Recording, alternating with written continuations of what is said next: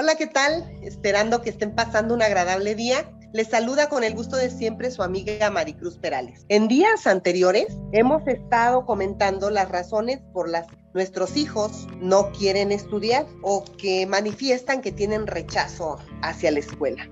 El día de hoy nos eh, comentaremos un punto que se ha tornado muy común y que es muy triste de comentar. Este, nos referimos al problema del acoso escolar y que por mucho tiempo le han estado llamando bullying. Lamentablemente, la conducta violenta entre compañeros es un problema que se ha ido incrementando con el paso del tiempo. En algunos casos, detrás de la falta de interés por el estudio, hay un caso de acoso escolar.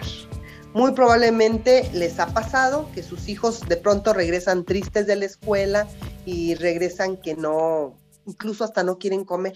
Hay señales que nos avisan que algo está ocurriendo, que algo está influyendo en el ánimo de nuestros hijos. De ahí la importancia que comentaba en, temas anteriores de el vínculo estrecho de comunicación. Los niños se sienten vulnerables y dejan de percibir a la escuela como un lugar seguro donde ellos pueden aprender, ya que se sienten insultados, amenazados, se sienten ofendidos y es una incomodidad que les pega en el ánimo y los niños ya piensan en todo menos en aprender, no pueden concentrarse.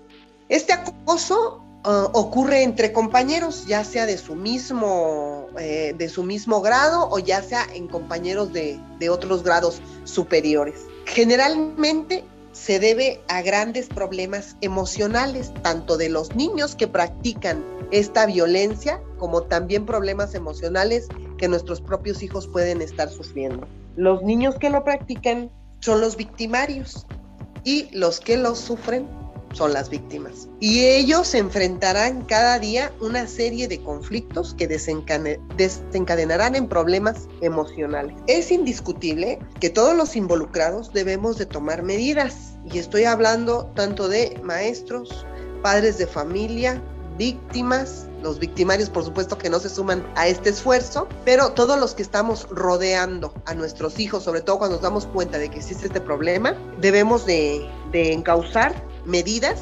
necesarias para poder llegar a la solución de este problema. El día de hoy me voy a referir lo que podemos hacer en casa con nuestros hijos. En primer lugar, y lo reitero demasiado, hay que establecer vínculos de comunicación, vínculos de confianza, para que nuestros hijos tengan toda la libertad de podernos comentar sus sentimientos, por qué, porque están eh, teniendo esos episodios de, de tristeza o de miedo de asistir a la escuela, o por qué se están desconcentrando de sus clases escolares. Los padres de familia debemos estar 100% atentos a la conducta de nuestros hijos.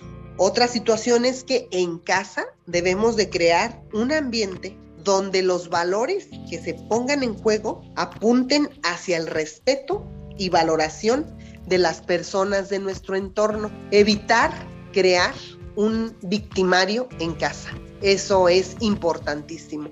Si en casa nosotros practicamos el respeto, este, nuestros hijos, este niño, eh, va a poder enfrentar situaciones en la escuela en donde exija que se le respete. Otro, otro punto importante también es preparar a nuestros hijos para responder de manera adecuada a las situaciones en donde, se, en donde él sienta que está siendo objeto de acoso o de agresión. Es importante hablarles de que esto puede ocurrir y también em, ver con ellos la manera en cómo van a van a responder, a responder verbalmente y emocionalmente. Un punto importantísimo, fortalecer su autoestima. Esto es bien importante. Los niños que son víctimas de acoso escolar o de violencia escolar también es porque tienen un débil o borrada su autoestima. Y de eso sí, los papás debemos de, darnos el crédito, si la tienen o si la tienen fortalecida o si de plano no la tienen. Entonces hay que checar, esta parte es importante. Y bueno, también hay que aconsejarle a nuestros hijos que si se encuentran con este tipo de situaciones en su escuela, tomen distancia, se alejen de su acosador y busquen ayuda. Como vemos, la labor de los padres de familia es fundamental y hay que trabajar todos por el bien común bien de la familia, bien de la sociedad y establecer lazos fuertes de confianza y sobre todo fortalecer la autoestima. Si hacemos todo esto, lograremos que nuestros hijos no sean víctimas de agresiones o de acoso. Hasta aquí mi comentario del día de hoy. Se despide su amiga de ustedes, Maricruz Perales. Hasta la próxima.